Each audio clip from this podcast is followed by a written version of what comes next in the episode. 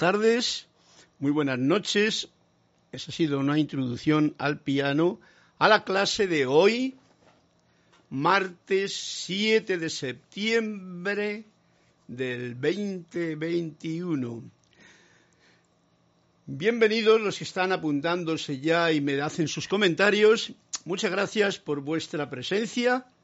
Un fuerte abrazo a todos de corazón a corazón y comenzamos con la clase de la voz de los de la voz del yo soy de los martes desde el grupo Serapis Bay en Panamá. Espero que se escuche bien, se oiga bien, se vea bien y que todo esté bien con ustedes ahí. Yo aquí no tengo, al, parecer, ningún problema.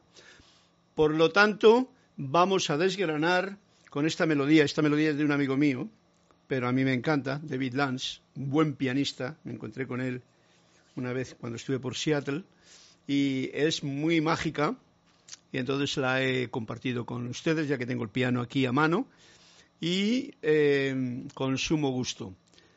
Así es que vamos a comenzar la clase. ¿Cómo comenzamos hoy? Diciendo que yo soy Carlos Llorente ¿eh? y que la presencia yo soy en mí reconoce, saluda, bendice a la presencia yo soy victoriosa en vuestros corazones. También vamos a leer a ver quiénes son los que ya me están apuntando algún comentario para no hacerme sentir solo ante el peligro. Óscar, hermana Cuña, Cosío, Dios te bendice. Carlos, saludos desde Cuzco y un fuerte abrazo para ti hasta el Perú. Charity del SOC, muy buenas noches, Carlos, Dios te bendice también desde Miami. Y Naila Escolero, Escolero, bendiciones de liberación, Carlos, y cada miembro de esta comunidad y de toda la comunidad que es el mundo, que esté en común unidad desde San José. En Rose Arenas, Rosaura, Buenas noches, Carlos. Buenas noches, Rosaura. Rosa Arenas desde Panamá, claro, sí, ya recuerdo ya. María Laura Mena, hola, bendiciones, reabrazote y buen martes para ti también hasta Argentina, La Plata. Charity del SOC, gracias por la melodía, muy exquisita, sí, es muy bonito. Gracias a vosotros por poderla escuchar también, porque, bueno, pues es, la música es para compartirla, así es que ahí, ahí estamos más me podría hacer. Pero bueno, ahora parece ser que toca con palabras. Naila Escolero, todo en perfecto y armonía. Gracias, Graciela Martínez Raquel. Buenas tardes, saludos de luz para todos desde Michoacán, México lindo. Y bueno, como no me han pedido nadie un cuento, pues nada, pues no hay cuento por el momento, pero ya sacaremos alguno a cuento. Gracias por vuestra presencia, por vuestra participación. Graciela Martínez le pide un cuento. Ah, pues bueno, vale. Graciela me pide un cuento, vamos a ver cuál me pide, y si no, pues, pues si no, me lo invento. Ok. El punto fundamental del comienzo de cualquiera de nuestras actividades, como bien os recuerdo generalmente, es la reconexión consciente con la fuente, con la presencia yo soy. Y a eso os invito ahora mismo que lo hagamos. Y lo vamos a hacer Vamos a ver, yo hoy estaba haciendo yo una meditación por la mañana y me vino una idea para llevar a cabo que es precisamente, como he hablado, ya saldrá en su momento, la importancia tan importante que es dar esa importancia al mayor alimento de nuestras vidas, la respiración. La respiración. Ahí es donde se encuentran los mayores secretos para poder cruzar barreras, hacer pasar el puente, etcétera, etcétera. Bien, y yo he hecho una pequeña página aquí con una cosa que no lo podría, lo podría leer primero para luego hacerlo como introducción a esta reconexión con la fuente, con la presencia yo soy. Os invito a que lo escuchemos, lo visualicemos, voy a tratar de hacerlo y compartirlo con vosotros porque a mí me resulta muy, muy especial, muy agradable y muy práctico en estos momentos que vivimos. Se llama una especie de, vamos a llamar una oración a la respiración. Os lo leo y que sirva de comienzo para este momento en que nos vamos a concentrar aún más en la conexión con el verdadero yo soy, de dentro de cada uno de nosotros. Mientras respiro conscientemente, cierro mis ojos y llevo la atención a mi pecho y siento con la respiración, siento la vida que fluye tranquila, libremente en mí y a mi alrededor. Experimento la comunión con todo dentro y fuera de mí. Ahora dirijo mi atención a los pulmones. Yo. A los pulmones, aquí, al, de cada uno. Entonces yo dirijo la, atención a mis pulmones, ¿no? Como si solo existieran los pulmones, ¿no? Visualizándolos y vamos a visualizarlos como un gran árbol invertido. Estaba buscando yo el teléfono, pero como que no le tengo por aquí a mano porque tengo una fotografía que, preparé, pero no sé dónde lo he dejado. Bueno, da igual. Tenéis imaginación y os pido que lo visualicéis. Visualizándolo como un gran árbol invertido. Daros cuenta de lo siguiente. Está la tráquea aquí, ¿no? Si esta es la tráquea y el pulmón vendría así, no sé si se ve así, ahí lo estoy viendo. Entonces, si es, él tiene como unas ramitas, ¿no? Que son los, el sistema vascular y el sistema sanguíneo que vaya por ahí. Y entonces por aquí, por la parte de la tráquea, laringe, entra el aire que respiramos, ¿no? Entonces visualizamos eso, pero en vez de visualizarlo por abajo, si lo visualizáis hacia arriba, eso, esta idea que os acabo de traer, veis que es como un árbol. Un árbol con esta forma así, como si fuese un gran árbol que tiene sus ramitas y que viene al tronco y que al final vienen las raíces. Las raíces podría ser nuestra cabeza. No sé si lo habréis podido visualizar lo que acabo de deciros ahora mismo, ¿no? Pues bueno, visualizándolo así, como un gran árbol invertido, o sea, este árbol, en vez de estar así para arriba como están los que están en la tierra, nuestra, pues está como abajo, ¿no? Para llenar nuestro organismo. Y visualizarlo cómo se llena de aire al respirar profunda y agradecidamente. Ya es parte de esto de la introducción relajativa o relajatoria que estamos teniendo. Entonces siento el aire a medida que va entrando, llenando mis pulmones con esa forma de arbolito invertido. Descubro la conexión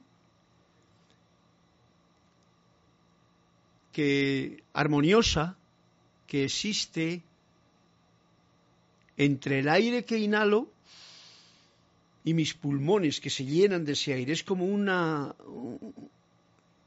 Es como un amor que se está realizando ahí. El aire, el alimento entra, los pulmones lo reciben y se expanden.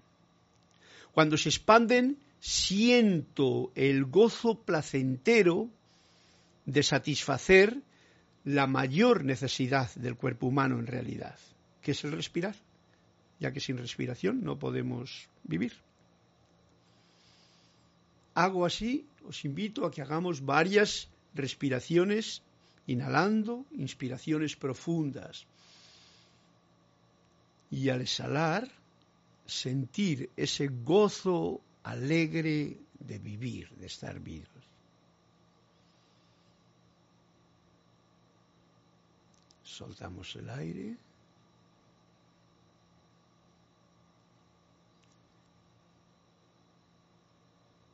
Hinchando bien los pulmones, se expandan cuando entran.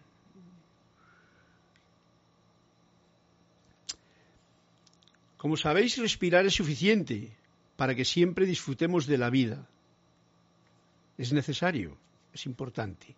Ahora, en este estado de tranquila alegría y gozo y agradecimiento a la respiración, os invito a que juntos hagamos la afirmación magna y todopoderosa presencia yo soy. Yo te reconozco como la única presencia, la única fuente y suministro de toda de todo bien en mi vida y en toda la humanidad. Ahora pongo mi atención en ti y te invoco a la acción. Asume el mando de mi atención, de mis cuerpos emocional, mental, etérico y físico que conscientemente te ofrezco. Derrama tu corriente de luz, tu energía, tu amor, sabiduría y poder en cada latido de mi corazón. Ahora encaro tu eterno amanecer y sol de mediodía y recibo esta magna presencia, esplendor y actividad en esta actividad presente en que nos encontramos, visible y tangiblemente manifiesto.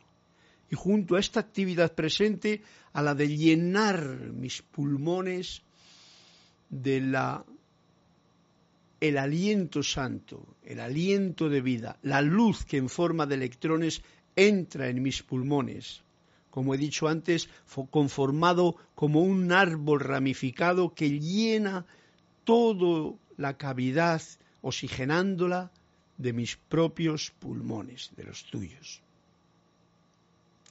Y muy agradecido, suavemente,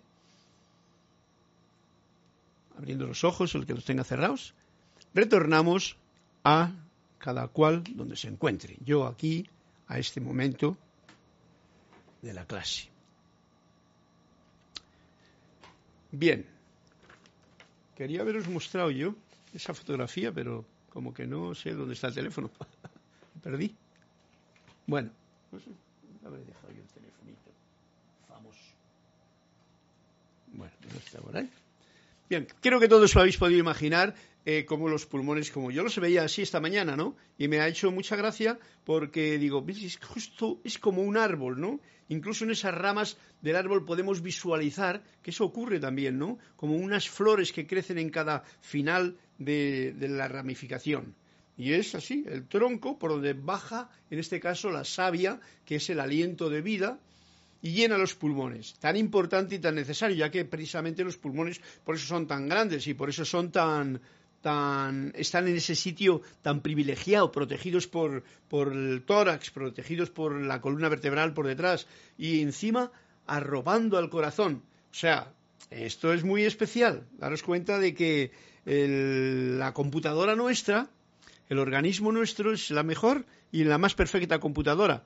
Entonces, como muchas veces no nos damos cuenta más que del vestido que llevamos puesto, no nos damos cuenta más que, bueno, la piel, mira, soy blanco, el otro es negro, ¿eh? No, quítate el vestido, quítate la piel y ve y veamos toda esa ramificación de, sistema nervioso, sistema linfático, sistema sanguíneo, los órganos y todo eso, todo eso está en unión para que yo pueda cantaros una canción, por ejemplo. Fijaros, tocar la flauta, hablar, cualquier cosita. Y para que tú puedas hacer lo mismo. Así es que es una maravilla os lo agradezco, espero que hayáis podido seguir un poquito el, ritmo de esta visualización. Y continuamos la clase. A ver si hay algo por aquí. Alonso Moreno Valencia desde Manizales nos sigue saludando. Marian Mateo, saludos desde Santo Domingo. Raúl Nieblas, bendiciones desde Los Cabos, México. Dan, Denia Bravo, buenas noches, Carlos. Buenas noches, corazón. Bendiciones de luz y amor para todos. Más corazón. Saludos desde Hope Mills, Carolina del Norte, USA. Gracias por tu presencia, Denia. Irma Castillo. Dios te bendice, Carlos. Te saludo desde Venezuela. Laura González. Hola, Carlos. Saludos y bendiciones desde Guatemala. Y Sinia Rosas, Rojas. Buenas noches y bendiciones reportando sintonía desde Panamá. María Laura Mena. Gracias por la meditación. Flipa visualizar los bronquios como árboles con flores. Me encantó. Sí, ok. Eh, eh, me agrada que me digas esto porque me da la impresión de, aunque no sé si me he explicado bien, pero es lo que quería decir, ¿no? Es como un ya. Qué pena que no tenga yo la, cosa. Tenía por aquí preparado, precisamente. Digo, se lo voy a enseñar porque esto lo tenía con intención de traerlo a la clase hoy, ¿no? He sido pero era el arbolito. Y lo bien que se ve la tráquea, que yo puedo ir más allá, yo lo visualizo como si esto fuese el, cerebro, como si fuese realmente las raíces y los pelos, las raíces también, ¿no? Los pelos los que los tengan. Vosotras mujeres que tenéis pelo largo, sí, yo comando con poquito, pues bueno, lo que tengo, ¿no? Pero son raíces también. Entonces el gran sol entre la luz viene por aquí, por Anahat, entra aquí, en la gran nuba pineal, y entonces un trabajo tiene la luz con el sistema nervioso y la columna, pero otro, otra energía viene a través de la respiración, la boca, el aliento, y también pasa como por el tronco, como si fuese la savia del propio organismo, y se expande por los pulmones como ramitas de árbol. Muy, bueno, ya lo conocéis vosotros, pero si no, mirad una, una fotografía de pulmones y lo veréis bien clarito lo que quiero indicar. Simplemente a eso, si lo pones para arriba, pues verás como un árbol. Si lo pones para abajo, es lo que hay en nuestro organismo. Y es muy importante. Ya seguiremos hablando sobre esto cuando llegue su momento. Gracias, María Laura, por, tu, por haber visto los bronquios como árboles con flores. Y sí, a mí también me gusta. Mm, bien, pues vamos a ir ahora a contar un cuento. Pero como me ha dicho que cuente un cuento, pero no, me ha dicho cuál, pues vamos a ver, mira, he abierto la página, así al principio, me ha salido uno aquí sin marcar. Vamos a ver qué orientación nos trae el maestro Anthony de Melo con el cuento de hoy, que os quiero hacer partícipe. Me lo ha pedido alguien, pero no me dijo el número ni nada, así es que me ha dado la facilidad de experimentar por mí mismo. Y dice así el maestro. La sinceridad no es suficiente, solía decir el maestro. Lo que hace falta es la honradez. ¿Y cuál es la diferencia? le preguntaron. La honradez consiste en estar constantemente abierto a la realidad, dijo el maestro. Mientras que la sinceridad no es otra cosa que creerse la propia propaganda. ¡Wow! Esto está muy especial, este cuento. Vamos a tratar de, ya que soy yo el que ha abierto la página, voy a ponerle la marquita por aquí para que se considere leído. Y vamos a ver qué diferencia está haciendo entre la sinceridad. Fijaros que sinceridad es importante, ¿no?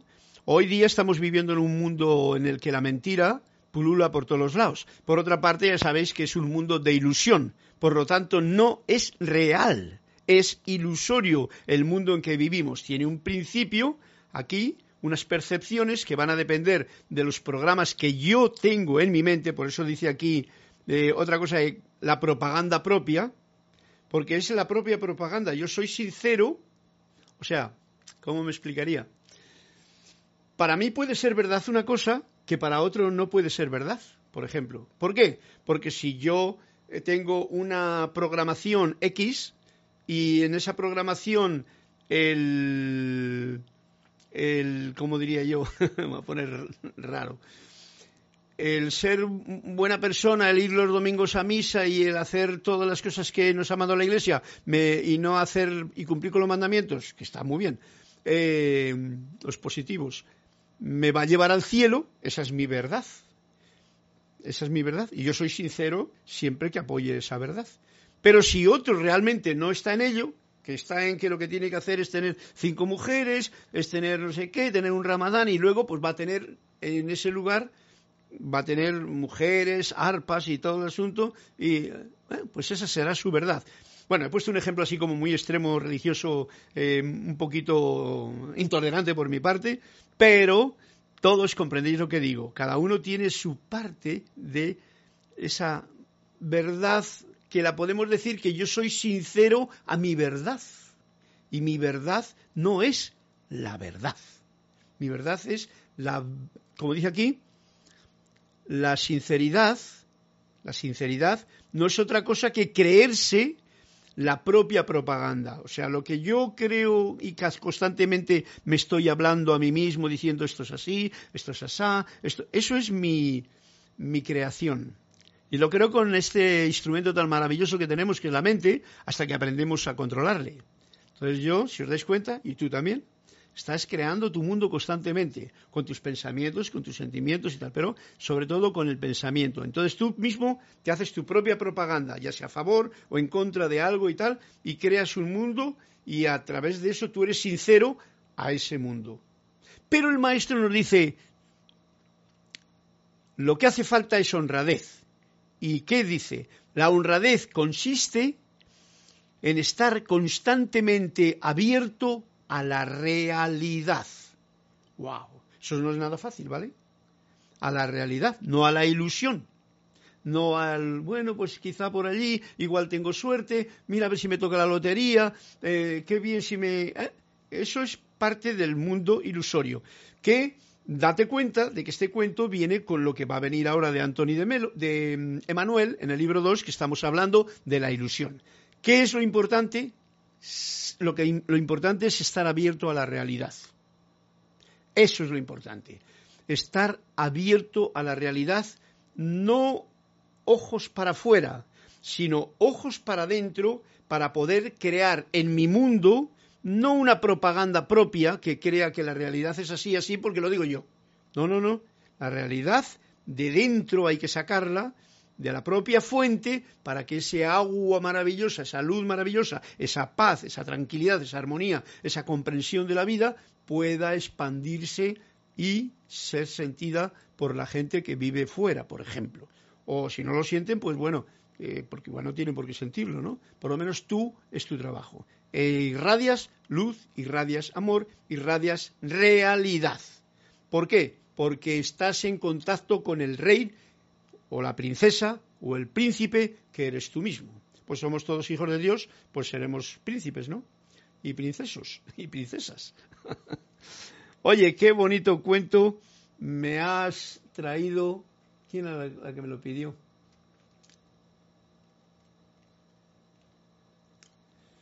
Sí, eh, Graciela Martínez Rangel, a ti te debo este cuento. Le pido un cuento y este ha sido el que ha traído hoy para compartir nosotros. Y recordamos, realidad e ilusión.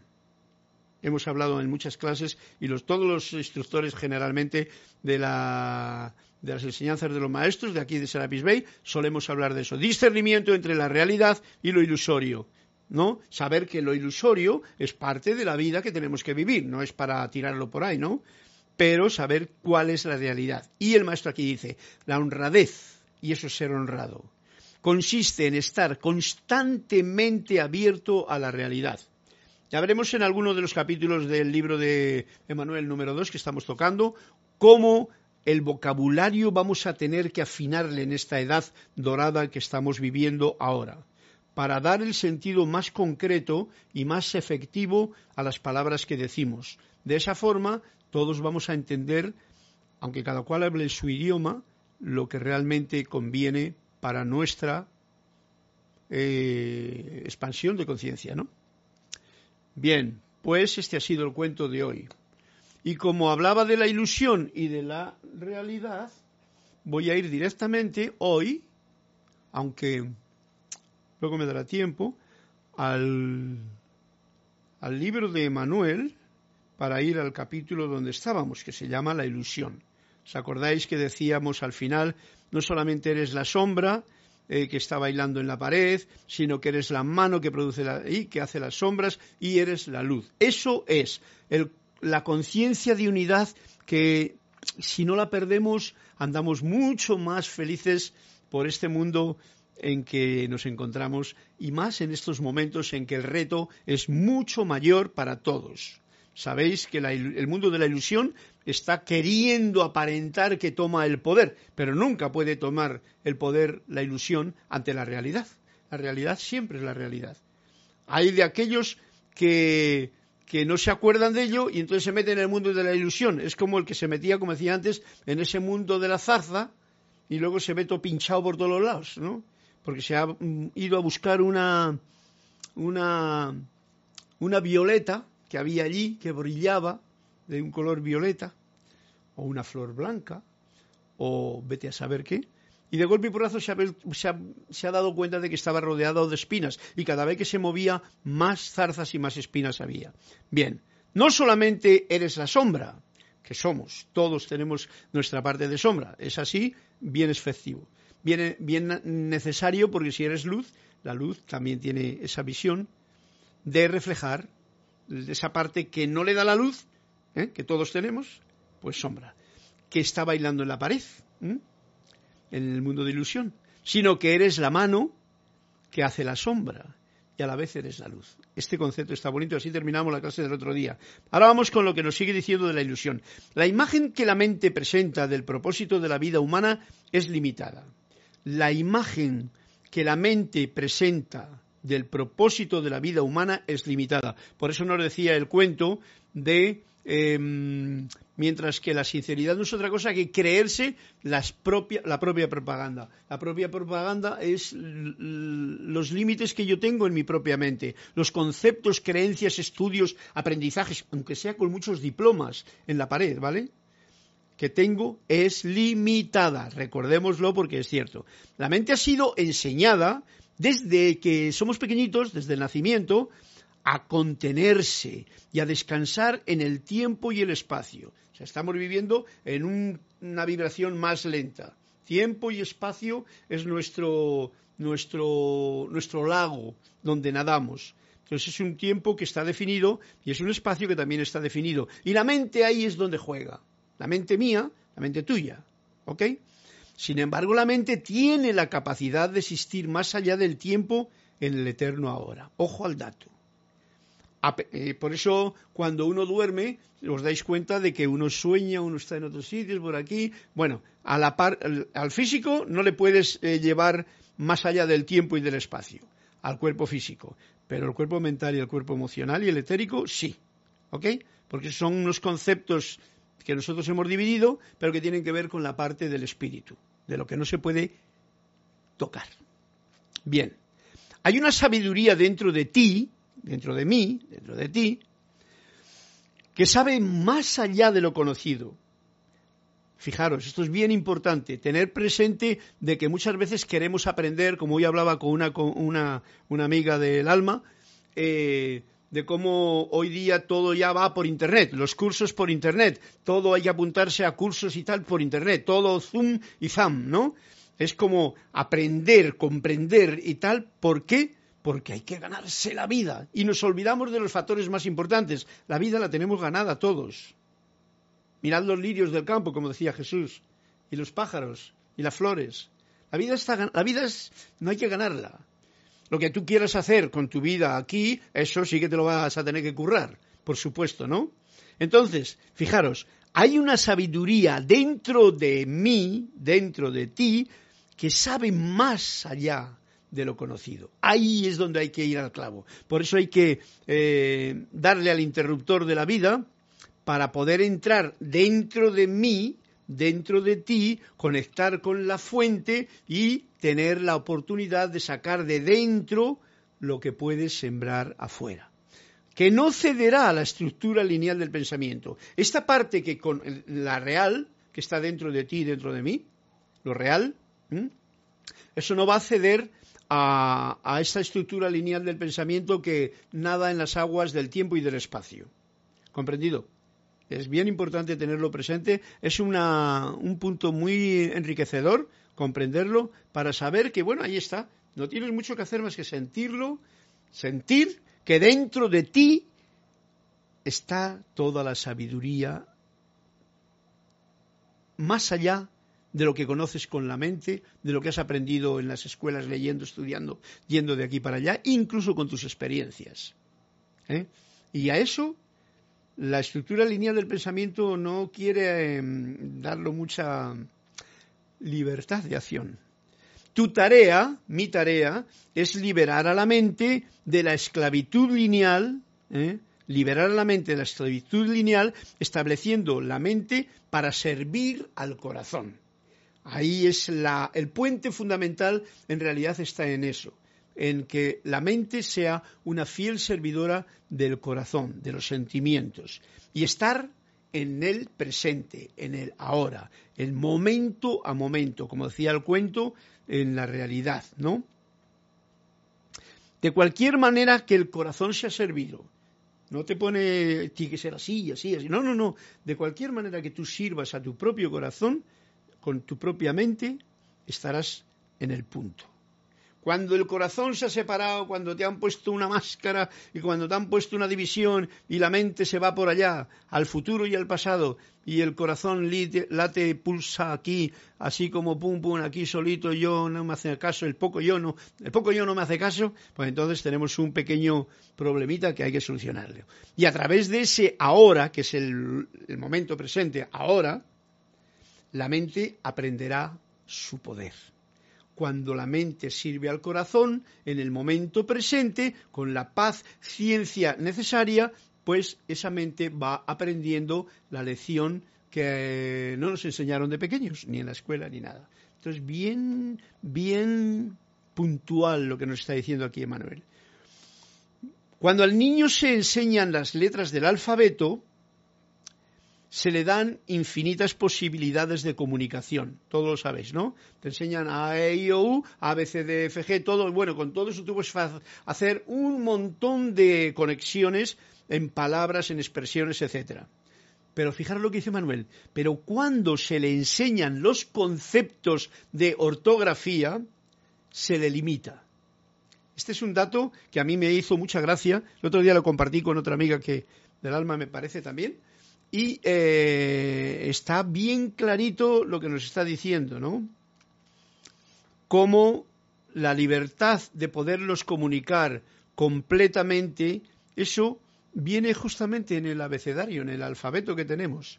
Pero cuando nos empiezan a enseñar conceptos, programaciones de cómo debe ser la cosa, la ortografía. Eh, aquí simplemente no se mete con más, ¿no? Yo me, yo me estoy metiendo un poquito más. Pero dice, cuando se le enseñan los conceptos de ortografía, porque es un pequeño ejemplo que pone, se le limita al niño con lo que podría expresar y con lo que podría decir. Dice, no, no, niño, eso no se dice así, eso se escribe así, vengo a practicar así de esta forma, porque ahí está ya el principio en el que no dejan que se exprese más que de la forma que alguien lo ha marcado.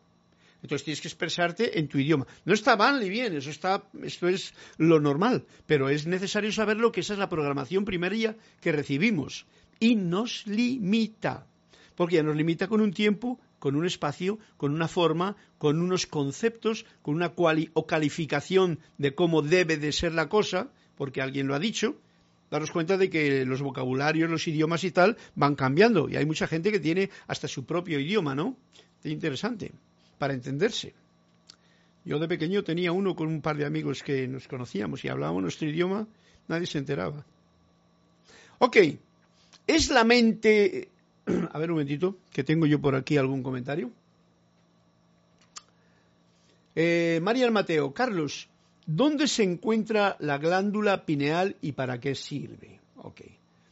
Bien, la glándula pineal, un día que tuve que hacer una cosita de fotografía en el, cerebro, se lo le pregunté así un poquito astutamente al doctor, no era el mío, era el, de Kirita. Y entonces eh, me enseñó, digo, mira, esta es la glándula pineal, es una especie de pequeño granito como de arroz, eh, se ve blanco en las fotografías que sacan las radiografías de, estas máquinas que sacan el cerebro y tal, está justamente en el centro de el, vamos a ver si me veo yo, así, si este es el cerebro, pues como en el centro, no aquí atrás, como en el centro, ¿no? La glándula pineal. Yo te voy a dar una cosa muy esporádica del asunto, pero voy a ahondar en ello porque es bien importante. Porque en la glándula pineal ¿Qué me preguntas? ¿Y para qué sirve? Bueno, en realidad tiene las mayores, o sea, ¿cómo os diría yo en pocas palabras? La glándula pineal tiene una serie de poderes muy especiales en el organismo. Por no sé qué motivo de la vida que llevamos, el alimento y la bebida que llevamos, etcétera, etcétera, la glándula pineal se está como calcificando. Calcificar quiere decir que se está como endureciendo. Entonces hay un efecto que se produce cuando el nacimiento y hay otro efecto que se produce cuando la muerte de, cada uno de nosotros, ¿no? Y ahí la glándula mm, pineal se activa como una forma natural. el nacimiento pues será para traernos para acá y que no nos asustemos de dónde hemos venido a parar y la muerte pues hace ese mismo labor. Es como para, para, mm, ¿cómo diría yo? Para ayudar a esa persona que está desencarnando, que es ese choqueo tan potente entre el mundo de, que hemos vivido y el nuevo mundo, pues ahí entonces la glándula pineal como que se activa, lo que tengo yo entendido con respecto a eso, que yo no lo he vivido todavía en esta encarnación, pero lo he visto en algunas personas que han desencarnado y yo estaba presente. Entonces, eh, y, se les queda una cara de bondad porque se alucinan, se quedan alucinados o sea, se quedan llenos de luz. En una palabra, voy a, voy a llamarlo así. La glándula pineal ilumina el organismo, pero no lo hace durante el tiempo normal de la vida, porque generalmente lo tenemos adormecido, calcificado, como dicen los científicos, que puedan decirlo, y tal. Ciertas plantas medicinales antiguas activan esa glándula pineal y lo activan de una forma que son muy sanadoras para las personas que lo utilizan. Pero eso es otro cantar diferente, ¿vale?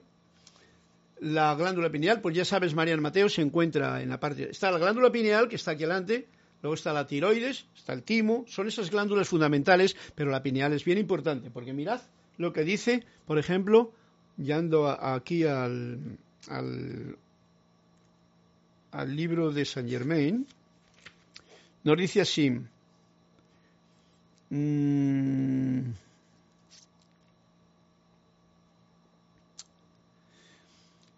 concentren, esto lo dice, mira, esto sirve también como ejemplo para lo que hemos estado haciendo ahora mismo, ¿no? me refiero a la respiración y a la concentración en la meditación. Nos dice San Germain en el discurso de la página 17 de Instrucción del Maestro Extendido concentren la atención sobre la región de la glándula pineal, sabiendo que la atención enfocada allí hará que tenga lugar la actividad equilibrante de todos los centros, atrayendo y proyectando todo el poder hacia el centro de la cabeza. ¿Eh? Ya veis cómo lo están mm, marcando aquí eh, Saint Germain en este discurso. Luego hay otro momento en que dice algo así como los siete centros son los puntos de anclaje de la individualización de Dios en la forma física. Esto se está refiriendo a los chakras, ¿no? Eh, que son más, pero que son siete fundamentales. La glándula pineal es el punto, sigue diciendo la página 17, es el punto de anclaje e irradiación del gran sol central. Cuando nos demos cuenta de esto, Marian, ¿eh?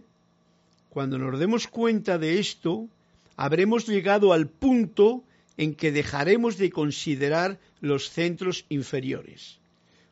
Cuando nos demos cuenta de que en la glándula pineal es el punto de anclaje y radiación del gran sol central, entonces todo lo demás no tiene ni mucha importancia.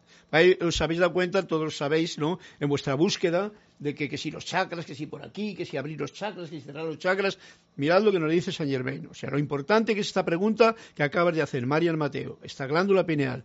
La posición que nos dice el maestro es la más auténtica, es concentren la atención sobre la región de la glándula pineal. Esto quiere decir práctico concentren la atención ahí en su momento de meditación tranquilamente, no esperen milagros ni nada, sencillamente para recibir el mensaje intuitivo de lo que esa glándula pineal puede hacer en tu vida.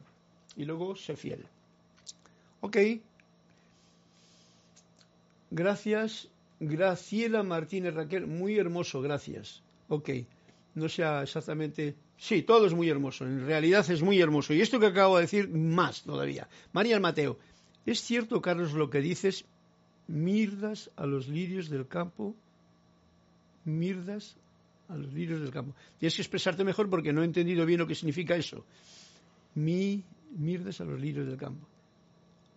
Ah, mira a los lirios del campo. Es cierto, Carlos. Bueno, eso lo decía el Maestro Jesús para que no ganarse la vida. Ya es que no, me había perdido un poco. Em, decía lo de ganarse la vida, ¿no? Que es que hay que estar uno trabajando para afuera y todo el asunto. Esos son programas que nos han metido y que está todo bien estabilizado para que estemos esclavos de un sistema. Esto lo sabéis vosotros mejor que yo, ¿no? No tengo que recordarlo. Es un sistema que está muy bien preparado de hace mucho tiempo. Antes de que yo naciese, esto ya estaba. Y antes que tú nacieses, también. Por lo tanto, no tenemos nada que cambiar a ese respecto. Lo que sí que tienes que cambiar es buscar la llave para entrar en tu interior, donde está la sabiduría que te corresponde, activar la glándula pineal, María Mateo, y empezar a vivir tu vida con la energía y la fuerza que tiene un lirio del campo. Y entonces, lo mismo que un pájaro, un lirio del campo, tú tienes tu vitalidad en orden. Ok. Eh, Mateo, gracias por desconocer estos datos de la pineal. Bueno, gracias. Pues bueno, tienes, ya te he dicho el dato más importante, que es lo que nos dice el maestro aquí, bien importante, Saint Germain nos lo dice. ¿eh? Repito, concentren la atención sobre la región de la glándula pineal. Es fácil. Ahí está el sol, muchas veces os he dicho, yo lo hago así, yo visualizo el sol, un sol grande que se expande, pues entonces lo puedes visualizar como es esa parte, justamente en el centro del cerebro, como si ese fuese el centro, o el corazón, ¿eh? porque todo es uno. Ya si te pones un poquito exquisito, el centro, el centro es, es ese centro de conciencia, que ya no sabe uno si es que está aquí o está allá. Eso es ahora en el tiempo y el espacio que nos movimos de esa forma, ¿no? Ok. María del Carmen Romero Merchán dice, buenas noches Carlos, te agradecería mucho que nombres algunas de las plantas que ayudan a descalcificar la glándula pineal. Bueno, pues yo te voy a decir, porque no puedo yo mm, negar lo que conozco, es que hay muchas, hay varias plantas, pero la sociedad en la que estamos lo está tratando malamente. Eh, los indios Voy a, voy a nombrar una, por ejemplo, la ayahuasca, el yurema, todas estas plantas que vienen de raíces fundamentales mm, y que los indios, los antiguos eh, chamanes han utilizado, cuando se utilizan correctamente, esas plantas activan la glándula pineal. ¿Ok? Hay más cosas todavía. Pero si quieres me escribes en privado para no meterme en camisas de once varas porque a veces la gente pues no entiende mucho de esto, a no ser que lo pregunte como tú. Pero ya te he dicho una que es bien fundamental. todas estas plantas que aquí en Sudamérica las han utilizado antiguamente los mexicanos, los, eh, los peruanos, los aztecas, los, em, todos los que tienen la vertiente de la selva amazónica. Ahí hay plantas sagradas que son medicina pura, pura medicina y que podría liberar a la gente de muchas estupideces que está viviendo, pero generalmente lo como que lo prohíben o lo, tienen una mala información de ello y entonces pues bueno, ¿qué lo vamos a hacer? Cada cual es libre de sentir y de experimentar. No lo olvidemos. María del Carmen Romero. Y si sabes, ya sabes, María del Carmen, cualquier cosa que necesites saber más en concreto, pues yo te digo eh, directamente a mi mail. Eh, fantástico, yo, yo respondo personalmente al que tenga interés en saber. Carlos Llorente 22 arroba gmail.com como está haciendo pues algunas personas, ¿no? María del Carmen Romero Marchán, muchas gracias. Ok, pues a ti también. Vamos a continuar en el punto en que nos encontrábamos. ¿Es la mente el enemigo? De ninguna manera. Muy importante esto. La mente, o sea, si esta computadora es perfecta, me refiero al ser humano en todas sus facultades, es como si una computadora, yo digo que ahora el disco, ¿cómo te diría yo? El disco duro aquel, que le tengo yo externo o lo que sea, es... Eh, y que me ayuda tanto porque tengo ahí toda la memoria metida, la memoria RAM o la memoria... ¿eh? Ese es mi enemigo. No es mi enemigo. Aunque si yo me dedico a meter en ese disco duro un montón de porquería, pues, pues me pueden entrar hasta virus que me estropean el ordenador. Todos lo sabéis, ¿no? ¿La mente es un enemigo? De ninguna manera. La mente ha sido instruida en el nombre del miedo, y esto es muy importante conocer, comprender, ha sido instruida en el nombre del miedo para utilizar las experiencias del mundo utilizar las experiencias del mundo a través de la mente para hacerte sentir seguro. Y ahí está donde uno se siente seguro. Por ejemplo, yo voy al médico y el médico me receta algo y yo ya me siento seguro. Y le creo, ¿no? Yo voy y compro, tengo una casa y hago un seguro y pago un seguro y ya me siento seguro, ¿no? Hay gente que porque tiene dinero se siente seguro y no le importa ponerse enfermo. Porque como tengo dinero, pues yo voy a poder pagar a mis médicos y me siento seguro. Esa es la mente trabajando es la mayor estupidez que existe, porque yo nunca me importaría, yo prefiero no tener dinero, pero no tener ninguna enfermedad. Y entonces estoy seguro, sin, sin tener, o sea, tanto dinero, sin tener dinero, porque no tengo necesidad de estar enfermo, ni de pagar un médico, ni de estar abochornado por el sufrimiento que trae cualquier clase de enfermedad. Pero la mente de muchos, y vosotros lo sabéis, actúa de esa manera. Y se siente seguro cuando tiene dinero. Porque, si, yo, si yo tengo, bueno, que de morcilla, si me pasa algo yo voy al médico que tengo un seguro buenísimo y tengo además unos doctores que me van a hacer... Sí, ok, sigue por ese, sigue remando en esa dirección. y dice Emanuel muy graciosamente, esto es los comentarios míos, ¿no? Dice Manuel, ¿seguro de qué? ¿Seguro de tus propias creaciones. O sea, la mente me hace sentir a mí seguro de mis propias creaciones. Porque como las he creado yo, pues yo con eso estoy seguro. Muchas veces hasta uno duda, ¿no? Pero eso es lo que te hace la mente. Está programada e instruida en el nombre del miedo para utilizar las experiencias del mundo que tú vives, ¿no? Para hacerte sentir seguro. Una experiencia del mundo. Tú has tenido que has pasado por un sitio y te has tenido, por ejemplo, una mala experiencia. Pues ya tu mente ya te ha dicho, uy, por ahí no pases, por ahí no pases. Y tú ya te sientes seguro pasando por el otro lado. Y no te das cuenta que por el otro lado tienes la misma posibilidad de tener un percance como lo tuviste en, en aquel sitio. Si resbalas en un plátano, por ejemplo, si te atracan por, por allí, o si te pilla o se te cae un avión en la cabeza, ¿no? ¿Qué puede pasar? ¿Ok? Son la mente la que está instruida en el nombre del miedo para utilizar las experiencias del mundo y para hacerme sentir seguro. Pero la mente es la puerta que atraviesas para vivir dentro de tu mundo.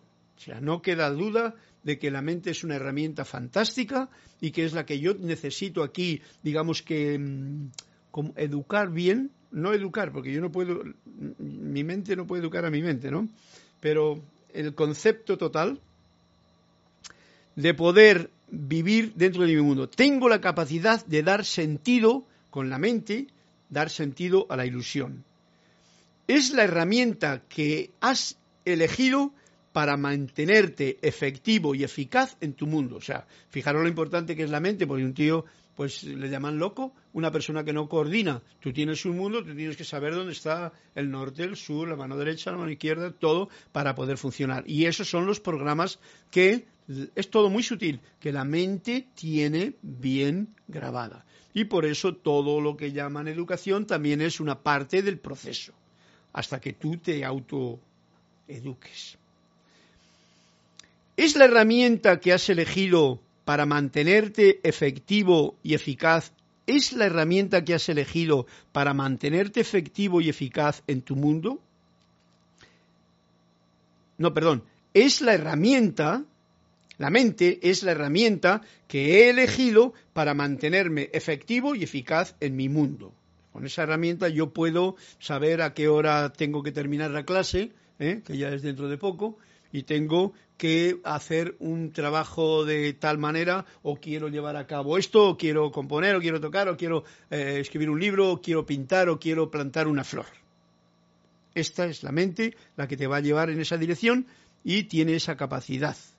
Y yo he elegido, es mi herramienta que tengo a mano para hacer efectivo todo en mi mundo te lleva a su límite esperado generalmente. O sea, la mente conoce ciertas cosas y ahí es donde te lleva. No te permite muchas veces salirte de, ese, de esas cosas, ¿no? Porque, ups, ahí ya me entra como que se me escapa del control. Y entonces tú debes de saltar más allá. Fijaros, este es muy importante. te lleva a su límite esperado, te lleva hasta aquí, pero como ya la mente no conoce más, ¿eh? pues entonces ahí se asusta. Dice, no, no, no, no, no, quieto aquí en lo conocido, que esto es lo que, ¿eh? Aquí, donde está el guarda que te cuida, donde está el otro que también, no, no vayas por allí, no te metas en camisa, en fin. Y entonces, uno, tú, debes de saltar más allá, porque no hay límites. El ser no tiene límites, y yo y tú somos ese ser. ¿Comprendido lo que hay?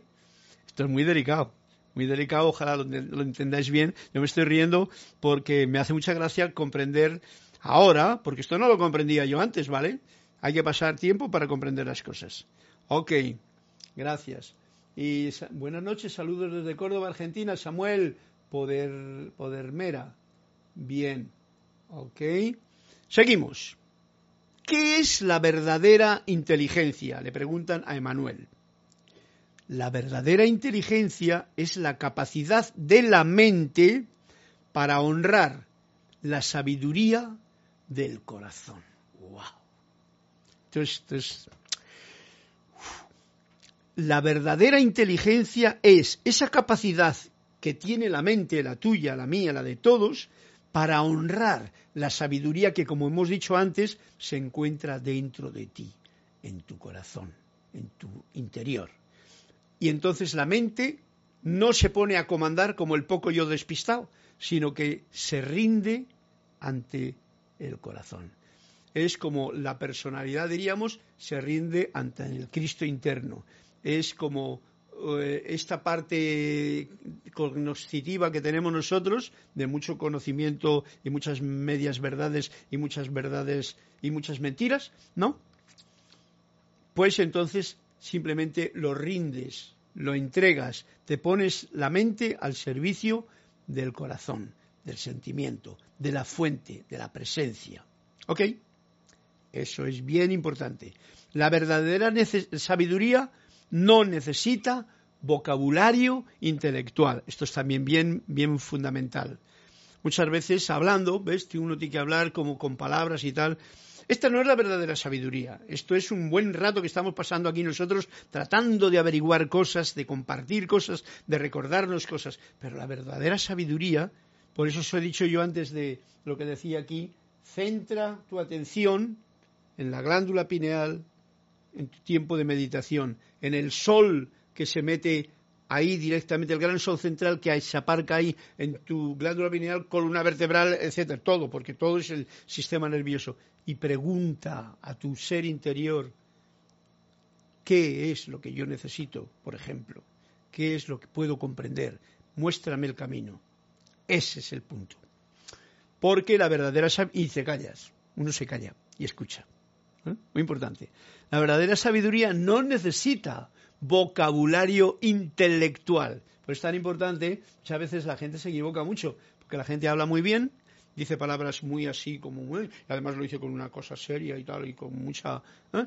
Y entonces resulta que esas son formas, hay que ser muy inteligente para... No inteligente, hay que ser muy, muy discernidor para saber si hay alegría en esas palabras y lo que está diciendo es algo que está trabajando la mente en el límite del miedo. Daros cuenta, el miedo y la mente intelectual están como a la par, ¿no? ¿Comprendéis? Y eso es muy importante. En estos tiempos que estamos viviendo es muy importante para poder definirte a ti mismo que tú eres el que piensas, no que piensan tus programas o como decía el cuento, eh, no es otra cosa que creerse las propias propagandas que uno mismo ha aceptado porque se lo han dicho y se lo ha creído. ¿Qué lo vamos a hacer? Esa es la verdadera inteligencia. ¿No hay otra forma de educación aparte de la experiencia directa que no sea dañina? Dice en una pregunta a Emanuel. Y Emanuel no se va por la tangente, pero nos dice, primero debemos definir qué es educación. El aprendizaje de ciertas fórmulas de medios para comunicarnos, escribir, leer, abre puertas para percibir la naturaleza de tu mundo. Eso es lo que muchas veces llamamos educación, aprendizaje de ciertas fórmulas y de medios para comunicarnos, escribir, leer, etc. Eso abre puertas para percibir la naturaleza ilusoria, incluso o real también, de mi mundo. Esas útiles habilidades, ojo al dato, se vuelven dañinas cuando el miedo se entromete. Si se entromete el miedo en esas habilidades que por naturaleza y las hemos recibido y las tenemos, pues bien, te sirven para percibir la naturaleza de mi mundo, que es lo que he dicho antes. Y entonces la mente pues está actuando correctamente. Pero si, eh, si el miedo se entromete, se vuelven dañinas. Y eso ya, ahí ya empezamos a hacernos daño con lo, la intelectualidad. ¿eh? Entonces, por por dice, no hay otra forma de educación aparte de la experiencia directa, porque la experiencia directa es una forma de educación.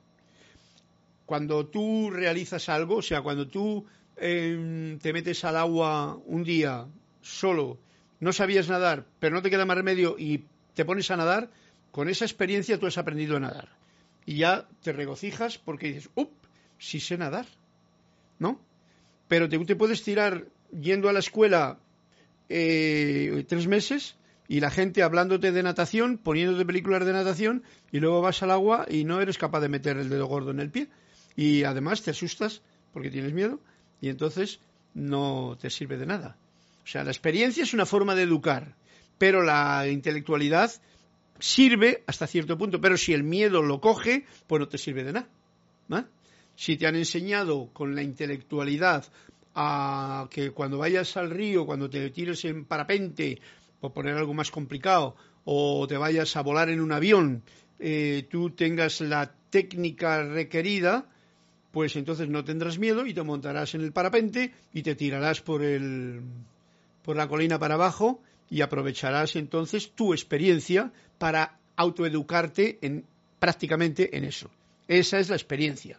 La educación, que es experiencia, no es dañina, ¿eh? a no ser que te hagas daño por tonto. Bien, esas útiles habilidades se vuelven dañinas cuando el miedo se entromete. Muy importante. Cualquier cosa que uno pueda aprender tiene valor siempre y cuando no le des precedencia sobre tu propio conocimiento. Mira, esto no lo entiendo muy bien. Cualquier cosa que uno pueda aprender, cualquier cosa que uno pueda aprender, tiene valor siempre y cuando no le des precedencia sobre tu propio conocimiento. Ajá, entiendo. O sea, que si yo mm, estoy aprendiendo algo, cualquier cosa que yo aprenda nueva, nueva, si yo le mm, tiene un tiene un valor, tiene un valor, pero solamente, ojo al dato, si no le precedo con mi pensamiento o mis, ah, no, no, que eso, mira que yo me he enterado, mira que han dicho que eso es malo, mira que eso está prohibido, mira que tal y igual, y entonces tienes miedo por lo que en tu propia programación tienes programado. ¿Comprendido?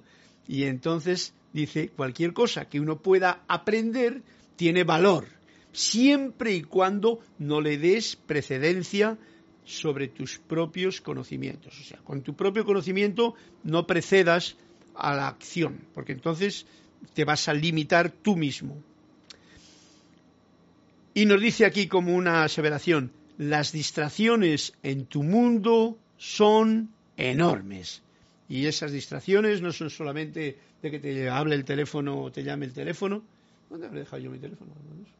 De que te llamen por WhatsApp, de que te con el timbre, que te tal y que cual, que son distracciones, sino las distracciones que uno mismo tiene porque de golpe se acuerda de algo que quería hacer y tal, ¿no? De tal forma que se distrae de tal manera que no recuerda ni dónde había dejado las llaves del carro, por ejemplo, ¿no? Se te ha enseñado desde muy temprano a mirar fuera de ti mismo. Ojo al dato, allá. Se te ha enseñado a mirar fuera de ti mismo. Para verificar quién soy yo, yo miro fuera.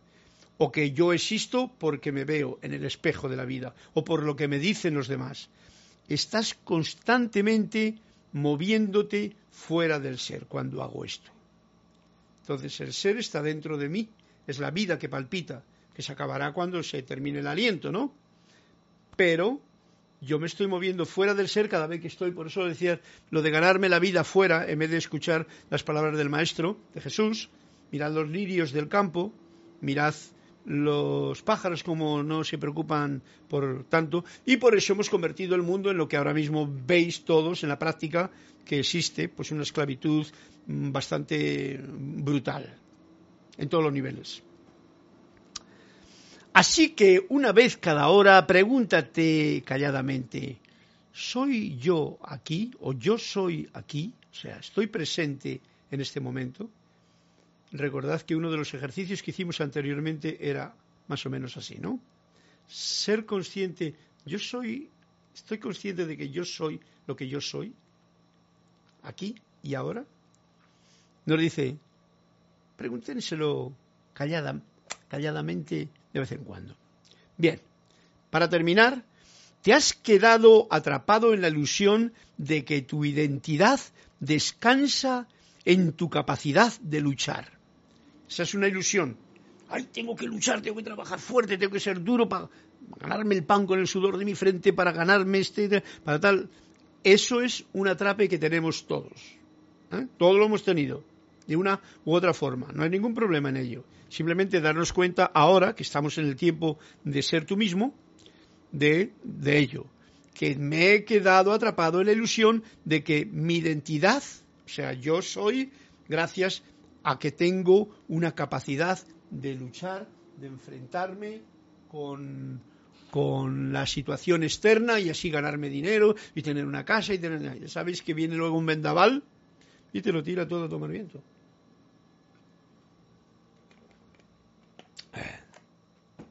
Y hay que empezar de nuevo otra vez, ¿no?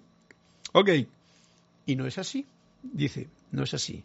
Tu verdadera identidad te espera más allá de todo esfuerzo. Ojo al dato que estas palabras que yo suelo traer a la palestra, como que mucha gente no las va a poder sentir igual a la hora de leer. Vosotros sí, pero otras personas igual no lo entienden también. Tu verdadera identidad te espera, te espera, fijaros, o sea, como que el gran yo soy, la presencia, la fuente, te espera más allá de todo esfuerzo. No hay que hacer ningún esfuerzo, ni para meditar. Sobre todo para meditar, no hagas ningún esfuerzo.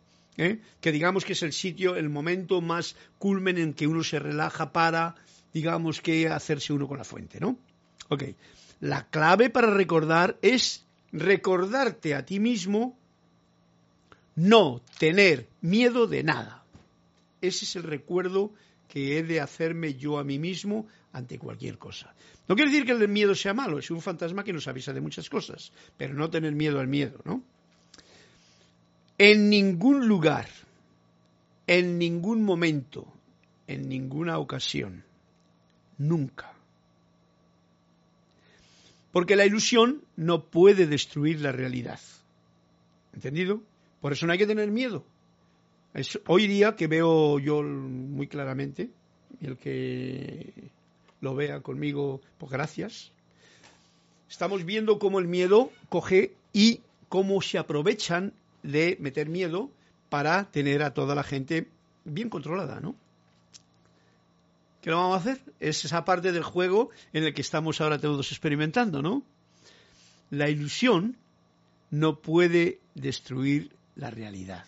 Por eso, en ningún lugar, en ningún momento, nunca, la clave, la llave para recordar es recordarme a mí mismo no tener miedo de nada saber nadar en una situación donde igual mucha gente tiene mucho miedo, pero tú no tienes miedo.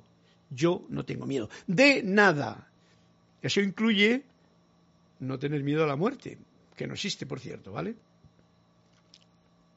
Ahora viene otro, ya para terminar la clase, no, si me adelanto yo, hombre. La muerte no puede matarte, tú lo sabes, ¿no? El dolor no puede herirte, el dolor es un aviso, no es una herida. El dolor es simplemente la, el silbato del tren, como decía Saint Germain en el libro eh, de Prácticas del Yo Soy, ¿no? Que te avisa, ¡uh! El tren está silbando, eh, está silbando el tren, quiere decir que el tren viene, ¿no? O sea, el dolor está ahí, algo pasa, y es un avisador, es un ayudante. La enfermedad no puede enfermarte, la enfermedad es simplemente un aviso que te esté diciendo, eh, quizás estaría bueno que cambiases de camino, ¿no? El miedo no puede tocarte, porque el miedo es un fantasma y no puede tocarte. Y dice, para terminar, bienvenido a casa. Con, esas, con ese patrón de comportamiento bien comprendido, bienvenido a casa. Y el próximo capítulo es el capítulo 4, el traje humano, que veremos a ver si le tocamos la próxima, la próxima clase. Vamos a ver qué hay por aquí para terminar. Y nos dice, eh, muchas gracias María del Carmen Romero Merchán, Samuel Pederman, buenas noches, saludos. Charity del Sol, mil gracias Carlos, muy interesante tu clase, me encanta, Dios les bendice. Hermanos, feliz noche. Graciela dice, Dios te bendiga, buena clase, me encantó, gracias Carlos, gracias Padre, gracias a todos vosotros y pues me voy a despedir con un fuerte abrazo cariñoso, de corazón a corazón, a todos vosotros por vuestra paz, ciencia, alegría, eh, vuestros comentarios, vuestra presencia y vuestra luz de Dios que pulsa en vuestro corazón y nunca falla. Hasta una nueva oportunidad, vamos con el árbol de la vida. Mira, este es el árbol, este que veis aquí es así,